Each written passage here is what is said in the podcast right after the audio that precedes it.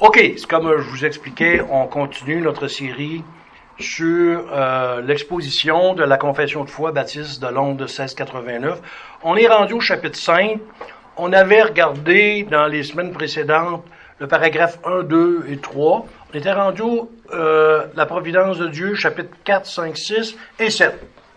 Alors, qu'est-ce qu'on va voir cette semaine? Euh, je vais reviser très rapidement ce qu'on avait vu dans les semaines précédentes, de manière à ce que ça, ça prenne un petit peu, qu'on voit le gros tableau, comme on dit. Euh, alors, euh, je vais commencer par vous redéfinir la, providence de Dieu telle que, euh, j'ai trouvé sur Internet. J'ai trouvé que la personne qui avait écrit ça était très intelligente. Alors, on, on la définit. Voici la définition. La providence divine est la gouvernance de Dieu, grâce à laquelle, avec sagesse et amour, il prend soin de toutes les choses de l'univers et les dirige. La doctrine de la providence divine affirme que Dieu contrôle parfaitement toutes choses. Il est souverain sur l'univers dans son ensemble, sur le monde physique, sur les affaires des nations, sur la destinée humaine, sur les succès et les échecs humains et la protection de son peuple. Cette doctrine s'oppose directement à l'idée que l'univers est régi par le hasard ou le destin. Très intéressant, si on se donnerait la peine de la relire, de la relire et de méditer un petit peu sur le sens de ça, c'est tellement profond, tellement profond. Quand on dit toute chose, les destins des nations, les, nos succès, nos échecs, on a tous des succès dans nos vies, on a tous des échecs dans nos vies. Mais de penser que c'est Dieu qui a décrété que tu aurais un échec dans ta vie, des fois, on n'est pas porté à penser que c'est Dieu qui, qui, a décrété ces choses-là. Alors, on avait vu, on reprendra pas toutes les, le texte des, leçons précédentes, mais on va tout simplement aller euh, où on était rendu. Et on était rendu à la providence de Dieu, sa relation au fait du péché. Donc, c'est les paragraphes 4, 5 et 6. Alors, la façon qu'on fonctionne, c'est que d'abord, on lit le texte qui est dans la confession de foi. Ensuite, on la décortique. On prend petite phrase par petite phrase. Vous remarquerez que quand vous lisez la confession de foi, il y a toujours des petits numéros. Là. Euh, vous lisez un bout de phrase, donc il y a un numéro. Le numéro fait référence au bas à des références bibliques. Alors, on, ce qu'on fait, c'est qu'on prend, on lit d'abord le texte, ensuite on divise le texte en petites phrases, et on essaie d'expliquer avec l'aide de versets qu'est-ce que cette section-là de la confession de foi veut dire. Alors, on, veut regarder maintenant la providence de Dieu. Autrement dit, la providence de Dieu, c'est facile à, comprendre c'est quoi. C'est le, les circonstances que Dieu permet dans nos vies de tous les jours. Y en a-tu des détails dans une vie de tous les jours? Le téléphone sonne, euh, quelqu'un apporte, euh, un ami qui vient te rendre visite alors que tu ne l'attends pas. Plein de choses comme ça. Une mauvaise nouvelle, une bonne nouvelle. Mais ça, là, ça fait partie du plan que Dieu a sur nos vies tous les jours. Vous remarquez qu'il y a des, de, des petits détails qui arrivent dans la vie quotidienne, ça, nous rend sourire jusqu'à là. Puis il y en a d'autres, euh, oh, t'es pas content, t'es pas content. On parlait de contentement tantôt. Tu n'es pas content, mais pourtant, c'est Dieu qui t'envoie ce, cette, circonstance-là. Et le but ultime de toutes les circonstances que Dieu t'envoie, c'est toujours pour te faire ressembler davantage à Jésus-Christ. Alors, on devrait être content de peu importe la circonstance que Dieu nous envoie. Le but est sage, le but est amour, le but est miséricorde, alors, on va, lire le paragraphe 4 et ensuite, on va le, commenter un peu. Alors, euh, ce qu'on regarde aujourd'hui, c'est la providence de Dieu, la relation de la providence au fait du péché. Autrement dit, est-ce que Dieu, dans la vie qu'on vit à tous les jours, est-ce qu'il a décrété même le péché? Oh, belle question. Hein? est-ce que Dieu a décrété le péché? La réponse est oui. Mais la réponse, c'est que c'est pas lui qui en est l'auteur, puis il ne l'approuve jamais. Alors, quand on essaie de concilier ça, nos petites têtes se mettent à buzzer, comme on dit en, français, en québécois. Parce que euh, c'est difficile à concilier. Alors, on va lire le, paragraphe 4. Ensuite, on va regarder un petit peu euh, l'explication de tout ça. Alors, paragraphe 4.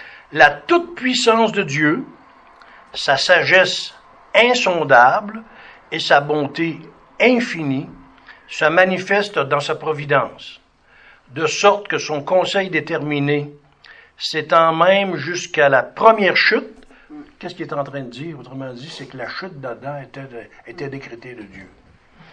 Et à toutes les autres actions coupables des anges et des hommes. Ça, c'est de suite là de penser que tous les péchés qui se commettent sur la terre, Dieu a décrété qu'ils arriveraient, mais il n'en est pas l'auteur, puis il n'en est pas responsable, c'est le pécheur lui-même qui en est responsable. Très difficile à, à, essayer de concilier les idées. Et cela, non en les permettant seulement, mais il les tient en bride selon sa très grande sagesse et puissance, les ordonne et les gouverne de multiples façons à ses fins qui sont très saintes. Cependant, il le fait de manière à ce que le caractère pécheur des actes vienne seulement des créatures et non de Dieu, qui est très saint et très juste et ne peut être ni l'auteur du péché, ni l'approuver. Alors de rien, hein, mais juste un petit paragraphe comme ça, tu pourrais en jaser pendant deux mois de temps convaincu si on irait en profondeur, on donnerait des exemples. C'est profond, notre petite, confession de foi. C'est un petit document, mais qui a été réfléchi par euh, une centaine de pasteurs anglais qui ont vraiment euh, médité, ils ont choisi leurs mots. Et euh, c'est, on dit que c'est une confession de foi. Pourquoi on dit que c'est une confession de foi? Parce que l'Église de Nantes a décidé que c'est le document qui représente ce qu'on croit. Alors, c'est important qu'on connaisse le document, pas juste l'avoir lu une fois, mais qu'on le comprenne, qu'on comprenne le sens. Alors, quand vous regardez dans votre texte, vous voyez qu'il y a beaucoup de petits numéros.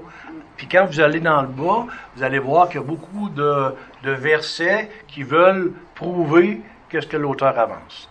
Alors, comme on a dit tantôt, on va prendre le, on va, on va décortiquer le, le paragraphe 4 en, petites phrases pour qu'on soit. Parce que si on essaie d'expliquer tout d'un coup, ça en, a fait, ça en a fait beaucoup. Alors, ça dit tout simplement la toute puissance de Dieu. On va le couper, là. On va vous, montrer où on arrête. La toute puissance de Dieu, sa sagesse insondable. Juste le mot, sa sagesse insondable. Quand quelqu'un est sage, c'est qu'il ne fait pas d'erreur. Disons que dans la vie, euh, quand quelqu'un est sage, on, il en fait un petit peu parce que pour nous, les êtres humains, quelqu'un qui est sage, c'est quelqu'un qui en fait pas beaucoup.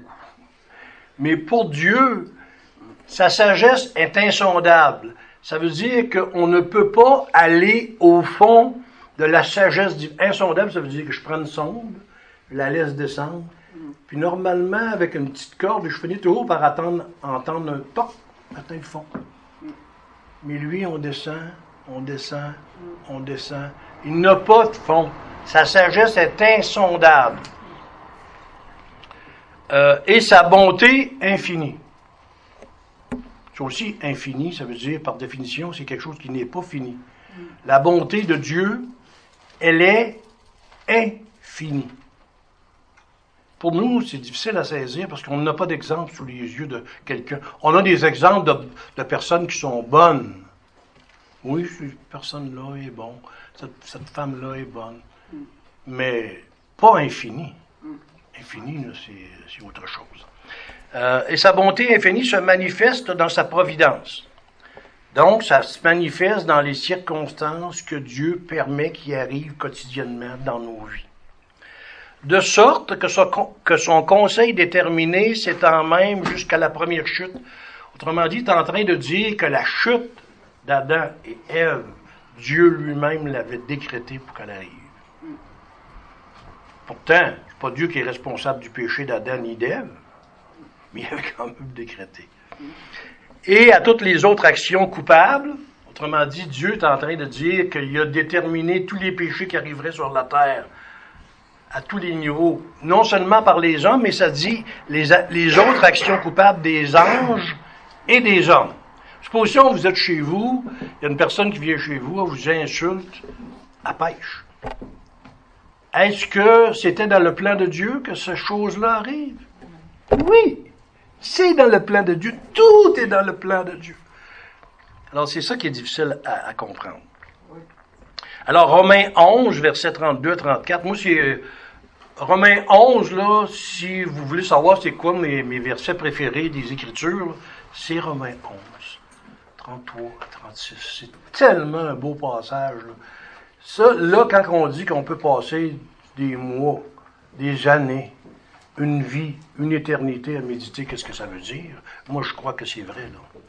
Alors, ça dit, car Dieu a renfermé tous les hommes dans la rébellion pour faire miséricorde à tous. Verset 33. Ô profondeur de la richesse et de la sagesse et de la connaissance de Dieu. Quand on dit que ces jugements, si vous allez dans des, livres de commentaires, les, les, commentaires vont vous dire que le mot jugement veut dire les décrets.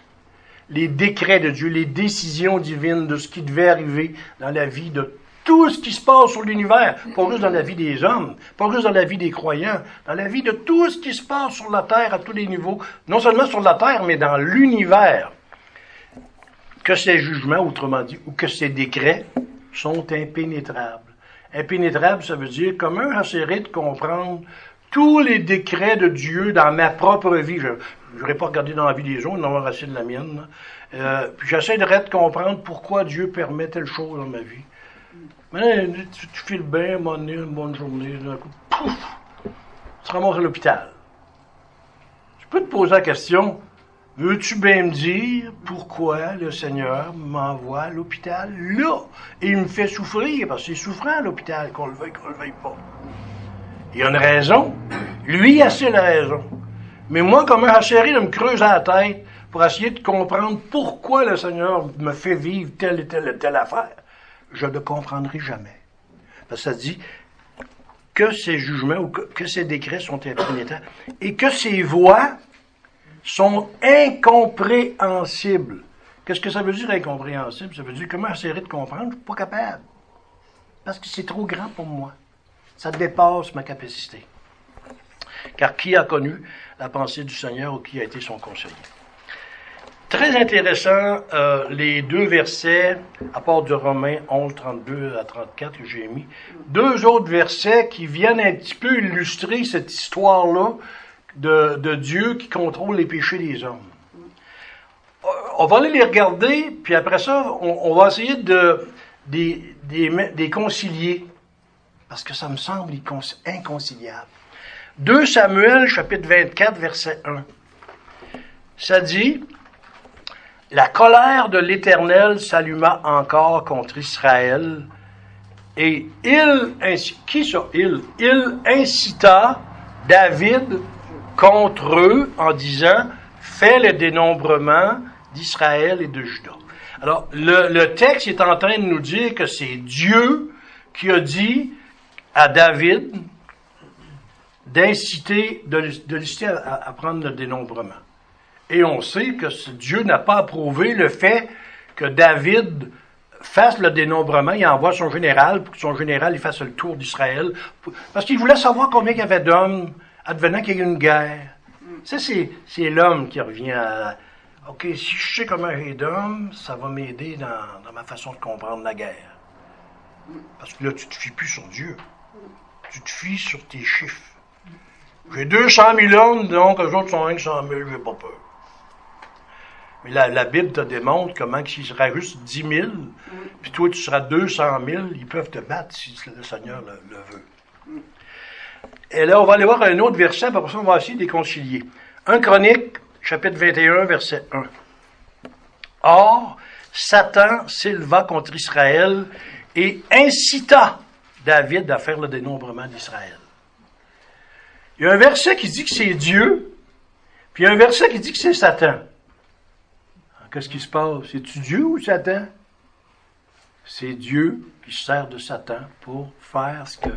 Mais à quelque part, est-ce que est-ce que c'est Satan qui est responsable du fait que le David a voulu oui, vas-y à son général, va faire le tour d'Israël, rassemble-moi le nombre d'Israël pour que je sache, advenant qu'il y ait une guerre, si je, si je suis fort ou si je suis pas fort.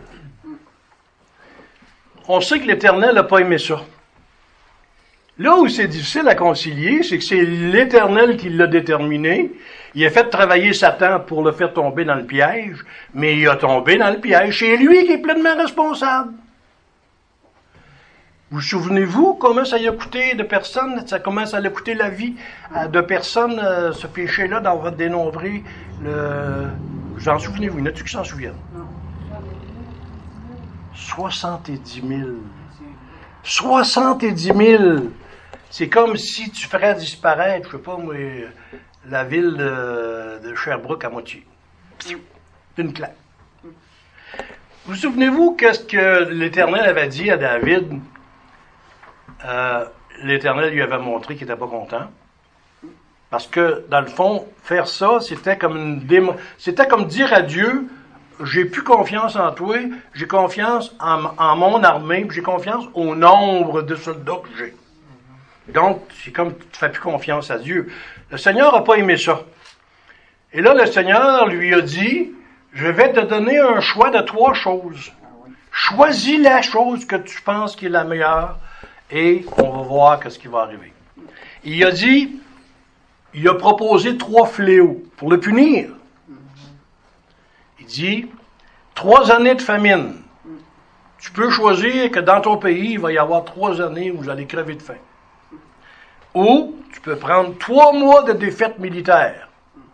Que pendant trois mois, tu vas être attaqué par tes ennemis, puis tu vas être battu chaque fois, peu importe le nombre que tu auras. Voyez-vous la sagesse de Dieu?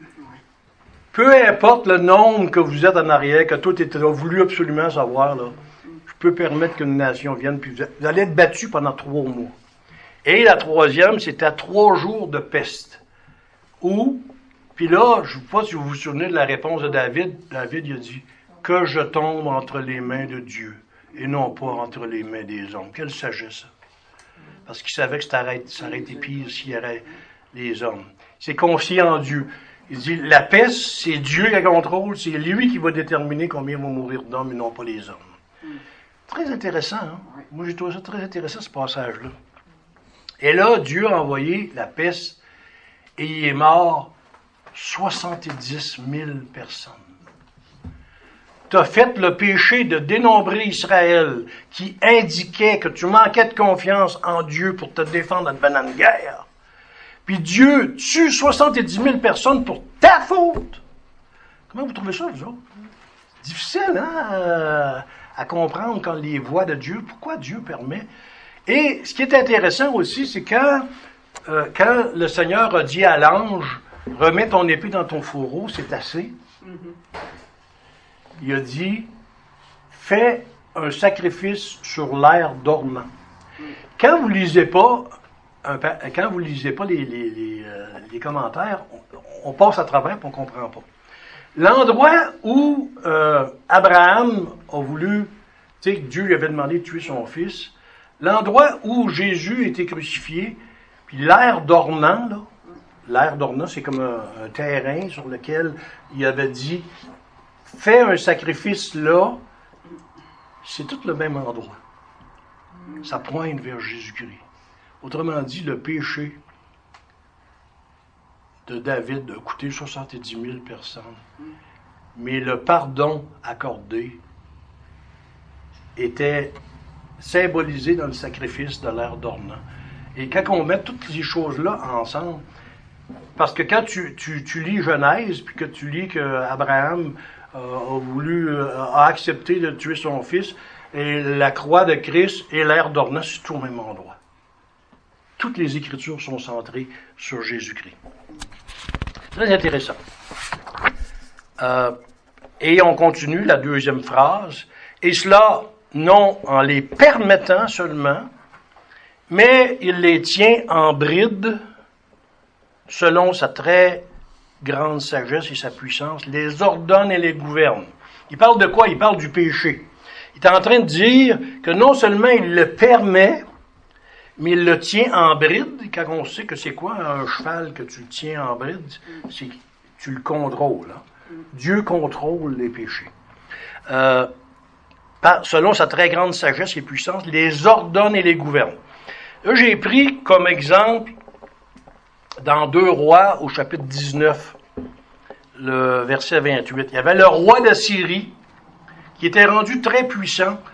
Il avait fait beaucoup de guerres aux alentours et il avait eu de la victoire partout. Là, il attaque Jérusalem et là, il, dit au roi, Hey, quelle est cette confiance sur laquelle tu t'appuies? Parce que moi, là, j'ai fait le tour de toutes ces guerres-là, j'ai gagné partout.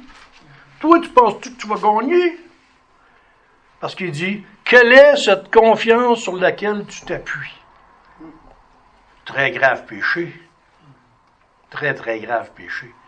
Quand on dit que Dieu contrôle, la nation des Assyriens, normalement, si tu les avais laissés aller et que Dieu n'aurait pas intervenu, Israël aurait mangé toute une rince là.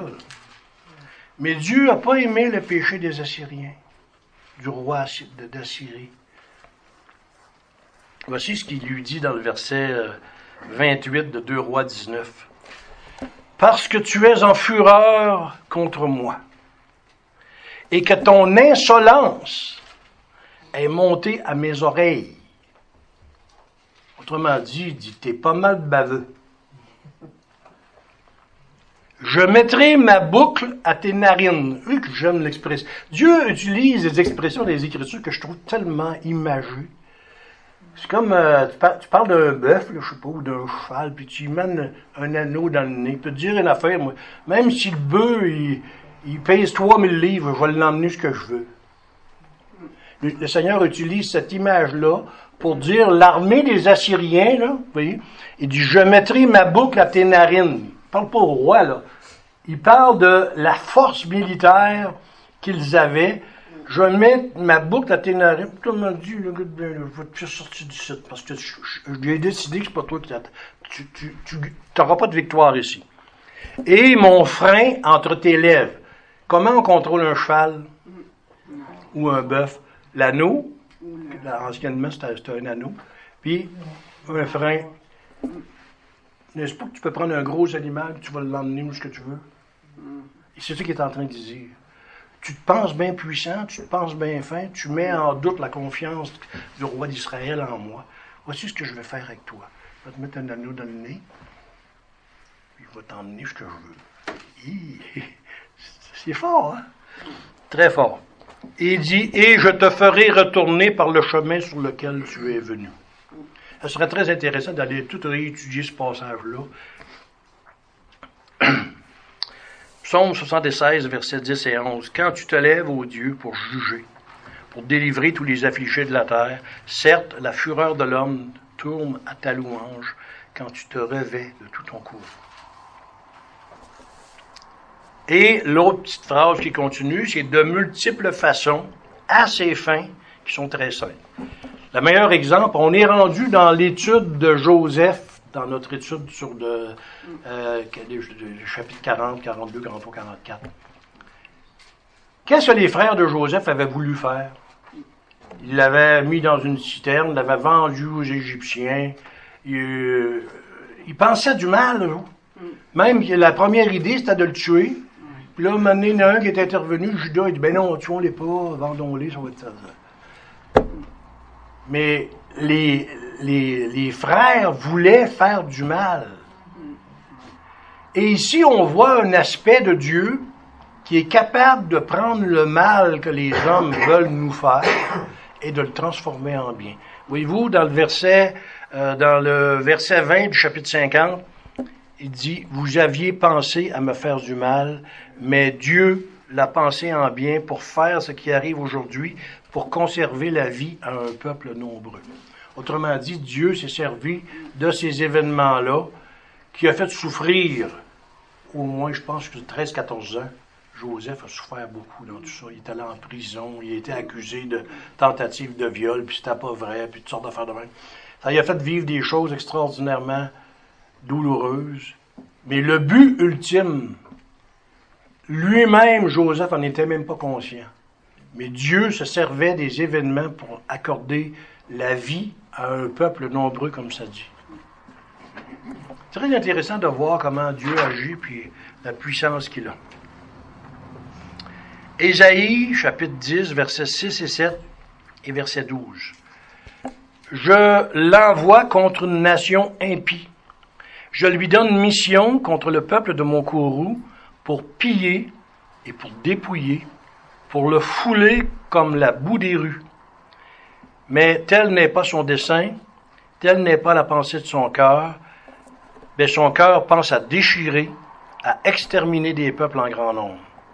Mais quand le Seigneur aura accompli toute son œuvre dans la montagne de Sion et à Jérusalem, je visiterai le fruit du cœur orgueilleux du roi d'Assur et l'arrogance de ses yeux hautains. Autrement dit, quand on regarde l'Ancien Testament, on se rend compte que souvent le Seigneur utilise les nations entourant Israël pour les battre, mais après que la nation est venue battre Israël, le Seigneur punit l'instrument qu'il a utilisé pour, pour les pour les dompter, comme on dit. Alors, euh, quand on parle de multiples fins à ces fins qui sont très simples, le Seigneur se sert d'une nation pour battre Israël, puis après, il dit, mais toi, tu l'as fait, tu étais méchant dans ton cœur quand tu as voulu faire ça. Et donc, il, le punit.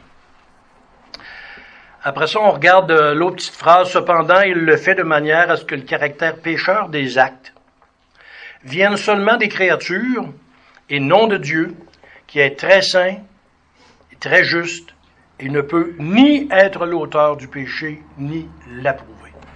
Autrement dit, les péchés arrivent autour de nous, les péchés sont faits contre nous, c'est pas Dieu qui en est l'auteur, mais c'est lui qui les a décrétés. Essayez de comprendre ça. Oh, j'ai de la misère. Je ne sais pas si vous autres en avez, mais moi j'en ai. C'est lui qui l'a décrété, donc la chose va arriver, mais c'est pas lui qui en est responsable il n'en est pas l'auteur et il ne l'approuve pas non plus. Pourtant, les péchés sont décrétés du Seigneur lui-même. Psaume 50, versets 20 et 21.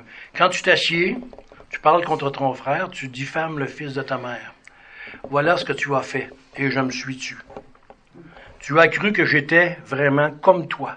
Je te reprendrai et je mettrai le tout devant tes yeux. Ça, c'est vrai qu'on a une tendance de croire que Dieu est comme nous. Dieu n'est pas comme nous. Il n'y a aucune comparaison possible. Aucune comparaison possible. 1 Jean, chapitre 2, verset 16.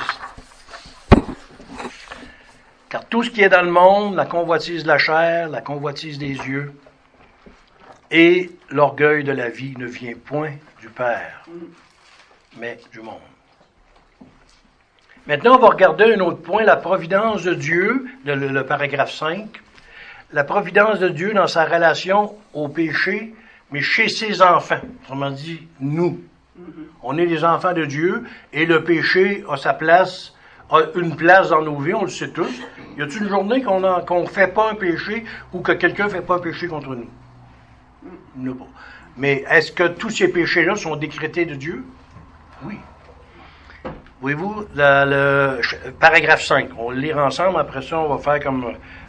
Alors, dans sa très grande sagesse, sa justice et sa grâce, Dieu souvent expose pour un temps ses propres enfants à de multiples tentations et aux corruptions de leur propre cœur, afin de les châtier pour leurs péchés antérieurs, ou pour leur révéler la force cachée de la corruption et de la tromperie de leur cœur, afin qu'ils en soient humiliés. Son but est de les ramener à une dépendance plus étroite et constante de lui et de son appui. Il les rend plus vigilants face à toute occasion future de péché. Et pour d'autres objectifs, justes et saint. Ainsi, tout ce qui arrive à ses élus leur arrive selon son dessein, pour sa gloire et pour leur bien. Cette petite confession de foi-là, quelqu'un qui se donne la peine de l'étudier sérieusement, je veux dire, il a fait un cours de théologie complet. Là. Mm-hmm. Vraiment. Vraiment.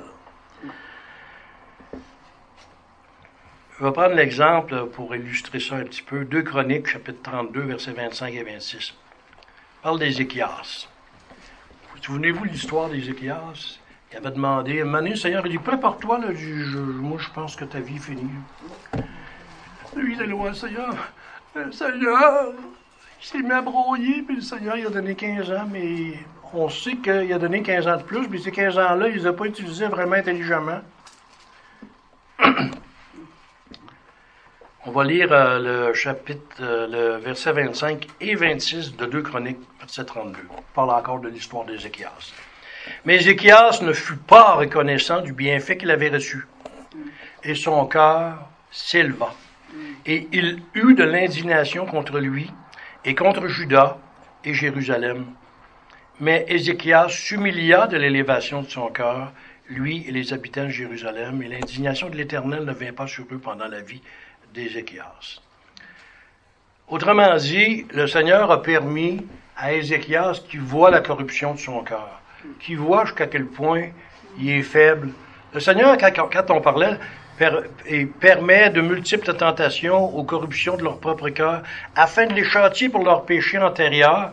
Les péchés antérieurs, c'est les péchés de ton passé.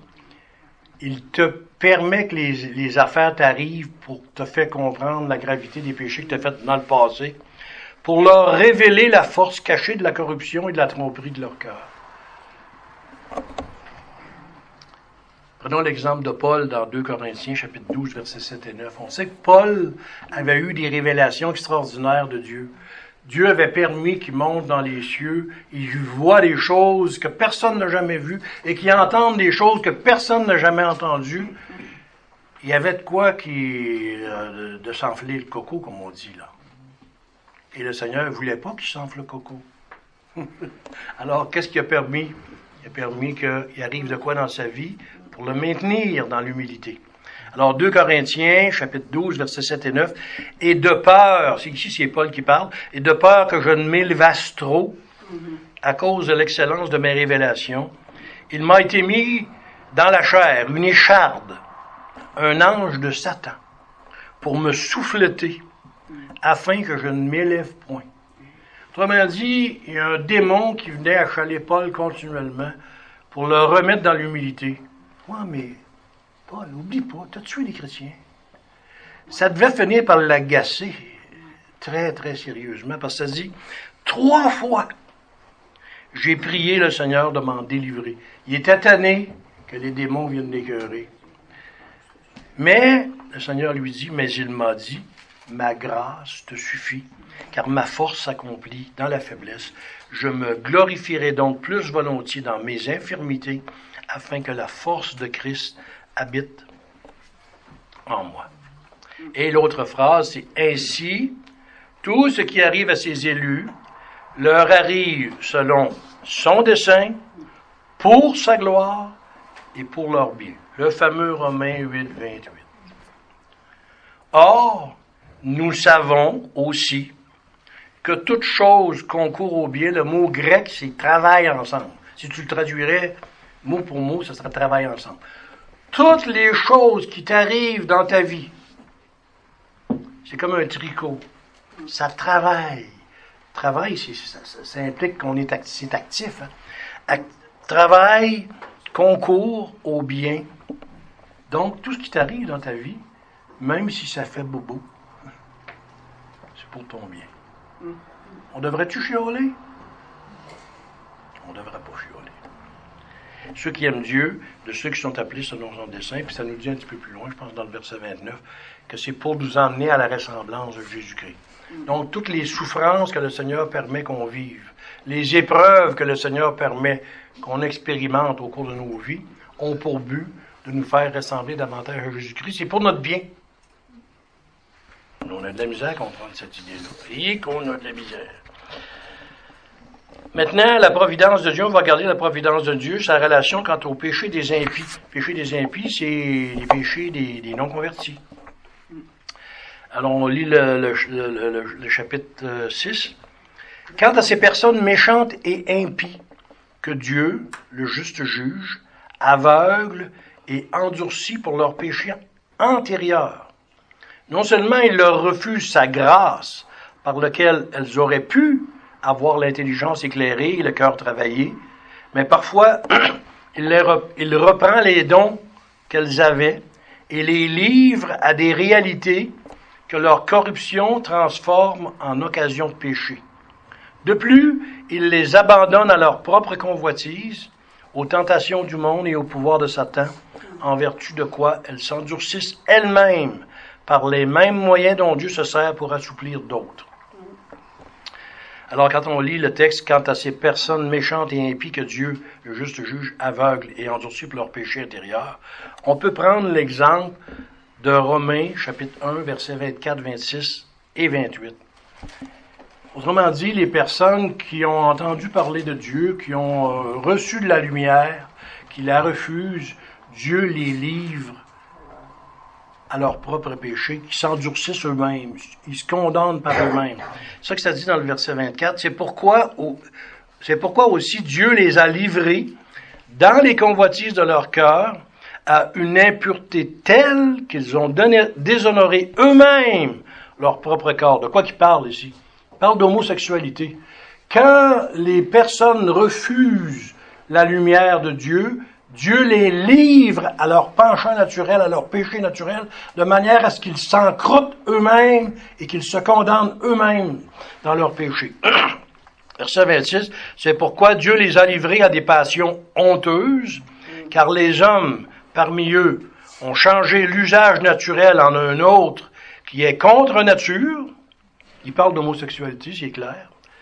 Et comme ils ne se sont pas souciés de connaître Dieu, Dieu les a livrés à un esprit dépravé, en sorte qu'ils commettent des choses indignes.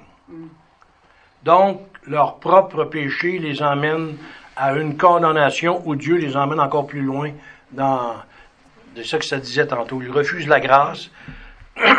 Et euh, autre chose, Romains 11, versets 7 et 8.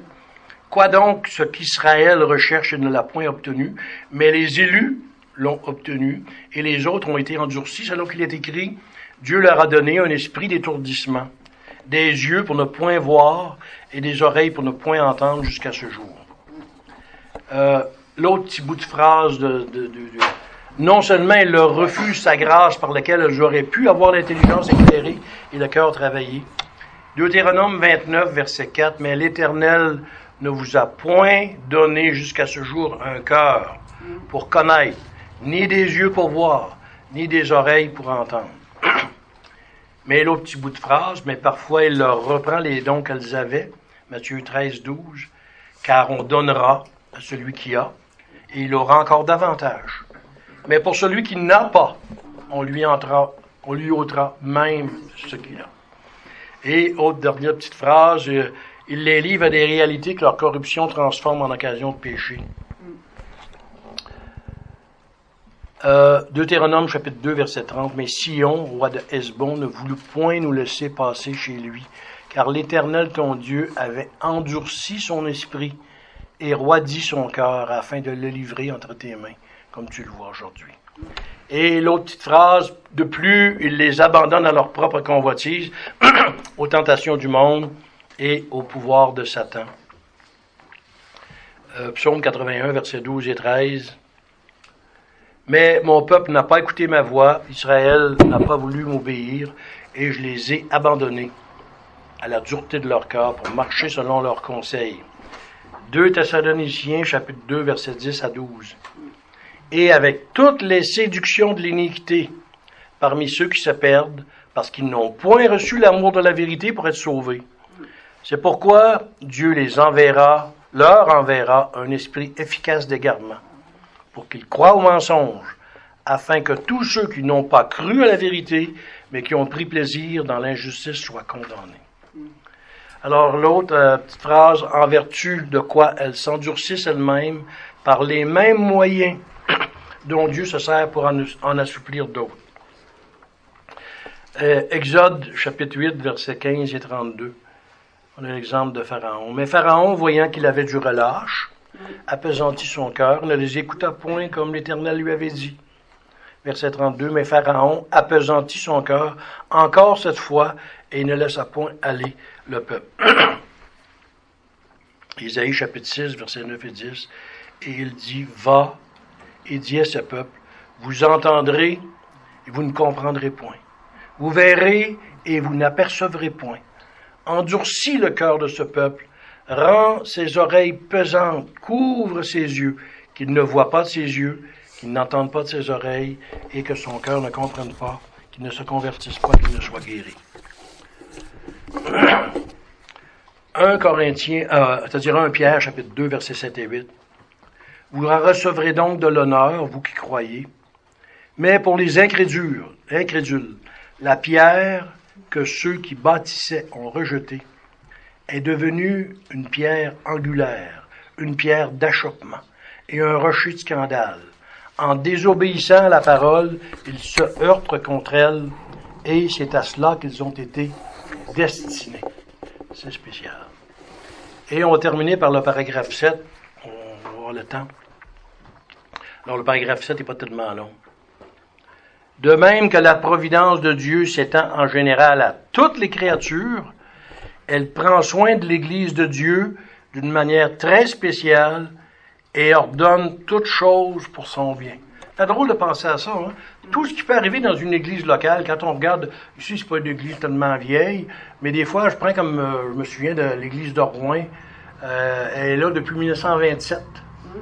1927 à aujourd'hui, euh, ça approche le centenaire. Ça, ça, va finir, si ça se rend là, je ne sais pas. Mais il reste que Dieu s'occupe de son Église locale dans toute son histoire. Peu importe ce qui s'est passé, Dieu est là, Dieu permet des choses. 1 Timothée, chapitre 4, verset 10, Nous endurons en effet tant de travaux et tant d'opprobes parce que nous espérons au Dieu vivant qui est le sauveur de tous les hommes, principalement des fidèles. Amos chapitre 9, versets 8 et 9. Voici, les yeux du Seigneur l'Éternel sont sur ce royaume pécheur, et je le détruirai de dessus la face de la terre. Cependant, je ne détruirai pas entièrement la maison de Jacob, dit l'Éternel, car voici, je vais donner mes ordres, et je secouerai la maison d'Israël parmi toutes les nations, comme le blé est secoué dans le crible sans qu'il en tombe un grain par terre. Il n'y a rien qui arrive dans une église locale que le Seigneur lui-même n'a pas permis. C'est drôle de penser à ça. Euh, Ésaïe 43, versets 3 à 5. Car je suis l'Éternel, ton Dieu, le Saint d'Israël, ton Sauveur. Je donne pour ta rançon l'Égypte, que chez Séba pour toi. Parce que tu es précieux à mes yeux, et que tu es honoré, et que je t'aime, je donne des hommes à ta place et des nations en échange de ta vie. Ne crains point, car je suis avec toi. Je ramènerai ta postérité de l'Orient et je te rassemblerai de l'Occident. Autrement dit, l'idée du paragraphe 7, c'est de se rendre compte que Dieu s'occupe de son Église locale, de ses églises locales à travers le monde, et tout ce qui arrive dans l'Église est permis de Dieu, pour des raisons sages qu'on ne comprend pas toujours. J'ai résumé tout ce qu'on a regardé dans une seule application, mais que cette leçon-là, tout le, le, paragraphe, tout l'article 5, tout le paragraphe 5 euh, est très riche. Chapitre 5, ça. Chapitre 5 de la confession de foi est très riche. Alors, une leçon, une application. La doctrine de la providence nous rappelle que le Seigneur est souverain de façon absolue dans le déroulement de tous les événements de sa création, petits ou grands, et qu'ils sont infiniment sages et saints. Prions que le Seigneur nous donne de voir sa main dans tout ce qui arrive dans le monde dans tout ce qui arrive dans son Église et dans tout ce qui arrive dans nos vies individuellement. Voir la main de tout ce qui arrive sur la terre, voir la main de tout ce qui arrive dans son Église, dans ses églises, et voir la main de Dieu dans tout ce qui nous arrive dans nos vies personnelles. S'habituer à ça. Demander à Dieu de nous rendre capables de cela. Parce que ce n'est uniquement que lorsqu'on voit la main de Dieu dans tout ce qui arrive, à la fois sur la terre, à la fois dans son Église et à la fois dans nos vies personnelles, qu'on comprend vraiment la vie. Parce que même ça marche. C'est Dieu qui permet tout ce qui arrive. Alors que Dieu soit béni, loué et adoré pour sa providence. Amen. Amen.